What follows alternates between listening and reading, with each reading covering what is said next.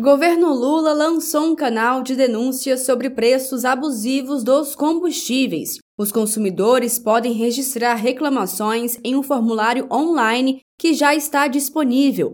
Basta acessar o site gov.br/mj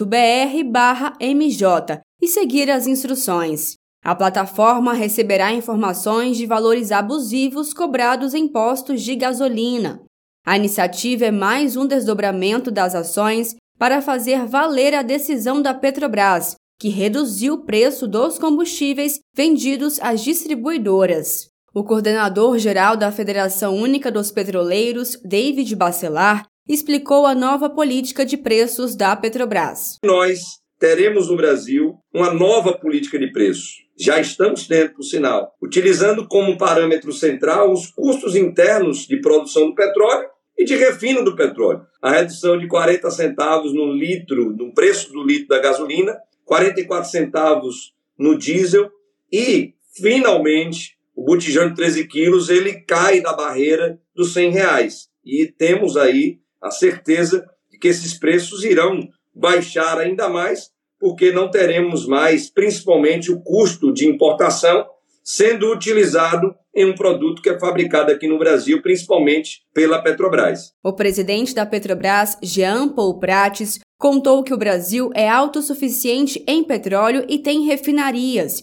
e com isso não precisa ter os preços dos combustíveis atrelados ao dólar e ao mercado internacional. O PPI é jogar a autossuficiência em petróleo fora. O PPI é jogar a competitividade, a atratividade, a vantagem de ter refinarias brasileiras fora. Então hoje a gente se liberta, se alforria desse dogma, dessa miragem que foi esse PPI, e a gente volta a praticar uma política de uma empresa normal, uma empresa que faz preço de acordo com as suas vantagens. Nós temos que ser a melhor opção deste cliente. É isso que nós vamos fazer otimizando o uso da nossa logística, otimizando o uso do, das nossas próprias refinarias, dentro das nossas áreas de influência de cada refinaria, no alcance delas, sendo a melhor alternativa. Nós temos capacidade de produzir e nós temos condição de administrar o nosso preço como empresa também, além de haver possibilidade de ter políticas de governo. O PPI, ele entrega para nós toda, absolutamente toda, sem nenhum amortecimento,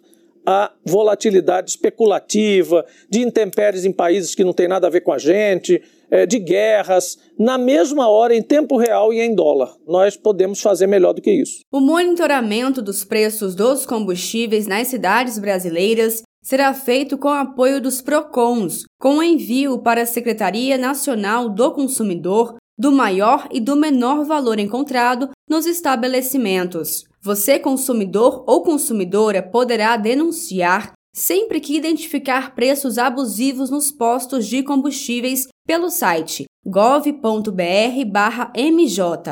De Brasília, Thaisa Vitória.